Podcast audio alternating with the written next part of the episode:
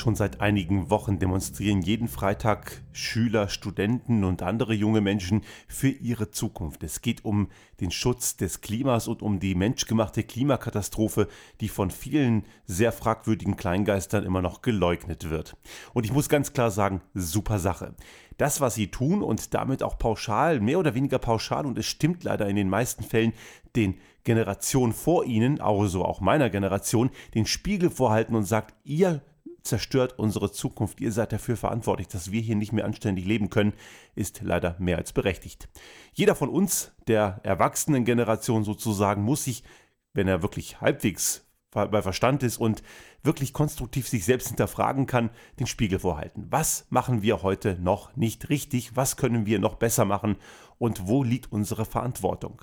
Und diejenigen, die jetzt wieder aufschreien und auf andere zeigen und meinen, ja, das ist ja schön und gut, aber ich kann da eh nicht viel machen, die sind komplett auf dem falschen Dampfer. Allerdings der Reihe nach. Nun gibt es gerade von gewissen politischen Instanzen, allerdings ist das eine sehr verbreitete Meinung, dass diese Schüler freitags nicht demonstrieren sollen, die sollten noch zur Schule gehen. Das Thema Schulpflicht wird dann hochgehalten. Das ist nach meiner Auffassung ganz klar ein Nebenkriegsschauplatz. Damit negiert man nämlich wieder das Thema. Man hat sich mit dem Inhalt nämlich überhaupt gar nicht beschäftigt und weicht dann auf ein Nebengleis aus, um am Ende wieder zu sagen, und den Zeigefinger zu heben, das dürft ihr aber gar nicht. So, ne? Ihr habt da eigentlich gar nicht zu suchen, geht mal schön in die Schule und dann, wenn ihr Bock habt, könnt ihr danach demonstrieren. Das ist auch wieder ein Indikator dafür, dass einem das, was sie einem vorhalten, eigentlich nicht gefällt. Ist auf jeden Fall keine professionelle Art, damit umzugehen.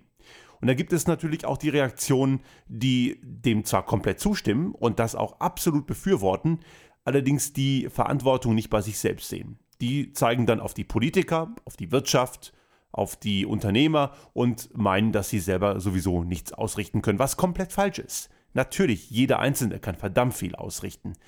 Das eigene Verhalten, das, wie man konsumiert, wie man sich verhält, ist sehr entscheidend für die Frage, wie wir unsere Gesellschaft gestalten und wie wir unser Klima schützen.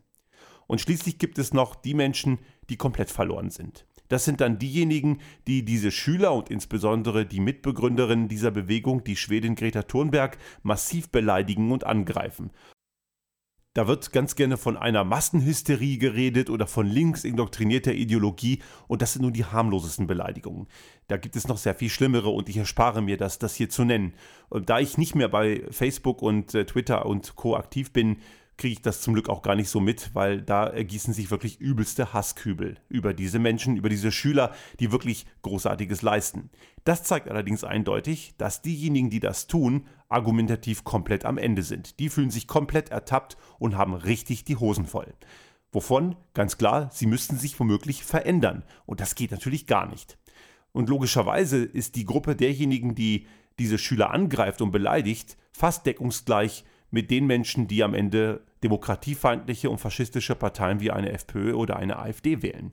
Denn Rassismus und das Leugnen der Klimakatastrophe geht oft ineinander, denn beides entbindet einem vordergründig von der eigenen Verantwortung. Denn wenn man sich einredet, die Klimakatastrophe existiere nicht, braucht man sein Verhalten nicht ändern. Dann kann man schön weiter stinken. Und das ständige und plumpe Kultivieren von Feindbildern und Hassobjekten entbindet einem auch vordergründig vor der eigenen Verantwortung, weil dann sind ja andere an dem schuld, was man in seinem eigenen vermurksten Leben verbockt hat. Das ist im Vordergrund erstmal sehr bequem, löst allerdings kein einziges reales Problem. Im Gegenteil, es erzeugt jede Menge neue. Letzten Endes muss ich wirklich diesen Schülern nochmals sehr großes Lob aussprechen. Und ähm, ich habe es leider verpennt, bei Scientists for Future mitzuzeichnen. Ähm, als ich das mitbekommen habe, war die äh, war diese Zeichnungszeit leider schon vorbei. Trotzdem möchte ich auch im Rahmen dieses Podcasts ganz klar mich dieser Bewegung und diesem Ansatz anschließen. Ich finde das sehr, sehr gut. Wir haben in unserem Podcast schon oft über die Eigenverantwortung gesprochen und die bezieht sich, und das haben wir auch schon oft thematisiert, auch insbesondere auf das Thema Umwelt- und Klimaschutz. Ich habe da eine sehr pragmatische Sichtweise. Die Natur gewinnt immer. Die Natur wird uns Menschen im Zweifelsfall einfach zugrunde richten. Letzten Endes vernichten wir uns selbst. Wir können nicht die Natur beherrschen. Diejenigen, die das glauben, sind arrogant, hochnäsig und verkennen die Tatsachen, denn die Natur ist immer stärker. Ich möchte hier dringend einen wirklich sehr dringenden Appell an wirklich alle richten, dieses Thema ernst zu nehmen. Das ist nicht nur eine Schülerlaune. Und das geht auch nicht darum, was der, in der Politik gesagt wird, ja, wir müssen das ernst nehmen, damit die auch die Politik ernst nehmen. Das ist sicherlich auch ein Thema, aber das ist das kleinere Problem. Das Entscheidende ist wirklich, dass sich etwas ändert. Und damit ein ganz klarer Appell an die Politik. Die Politik muss endlich die Rahmenbedingungen schaffen, dass Umweltzerstörung Geld kostet. Der Mensch ist eine dumme Spezies und der Mensch wird von sich aus nicht vernünftig agieren. Das bedeutet, Umweltzerstörung muss sich monetär einfach nicht mehr lohnen. Ein Flug von München nach Bremen muss einfach vierstellig kosten, damit man die Umweltzerstörung, die man anrichtet, mitbezahlt. Sonst wird der Mensch sein Verhalten nicht ändern. Die Wirtschaft ebenfalls ganz wichtig, dass dort die Entscheider, meistens sind es ja leider Manager und keine Führungskräfte oder Unternehmer, endlich ihre Verantwortung wahrnehmen und ihre geschäftlichen Entscheidungen sowie Prozesse im Unternehmen auf die Umweltverträglichkeit hin viel strenger und viel intensiver, als sie es ohnehin schon tun, hinterfragen. Es gibt zum Beispiel Unternehmen, die einem Monat für Monat einen Bericht zukommen lassen, wie man die Umwelt belastet hat. Eine, eine Art CO2-Fingerabdruck.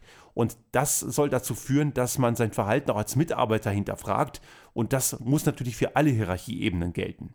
Als eine Art Totschlagargument gegen Umweltschutz kommt dann oft das Arbeitsplatzargument äh, raus und das ist natürlich überhaupt nicht gültig, denn wenn wir uns nicht um die Umweltthematik kümmern, dann wird es bald keine Arbeitsplätze geben, um die wir uns kümmern müssten. Darüber hinaus liegt gerade in der Umwelttechnik, im Umweltschutz, in der Entwicklung erneuerbarer Energien, ihrer Verteilung sowie nachhaltiger Mobilität und vielen anderen Themen ein Riesenpotenzial, was wir unbedingt heben müssen. Wir sind da in Europa leider noch komplett in der Steinzeit. Da ist sogar ein Land wie China, was jetzt nicht gerade eine Vorreiterrolle im Umweltschutz hat, deutlich weiter. Und wir müssten hier endlich unsere Verantwortung übernehmen. Dass das Ganze nicht passiert, liegt im Wesentlichen an der kurzfristigen Gewinnerwartung von Konzernen und an der entsprechenden Zielvereinbarung für die entsprechenden Manager, denn diese sind selten über fünf Jahre hinaus. Und die Effekte, die eintreten, wenn diese Menschen, diese Entscheider falsch handeln, die sind eben weit langfristiger. Auch hier könnte man ohne großen Aufwand das Incentivierungssystem in der Wirtschaft komplett überdenken und auf langfristige Beine stellen und dabei Umwelteffekte mit einbinden. Dann wäre auch den Arbeitsplätzen geholfen. Und schließlich und letztlich jeder einzelne von uns. Auf andere zeigen, auf die Wirtschaft, auf die Politik, auf andere Länder.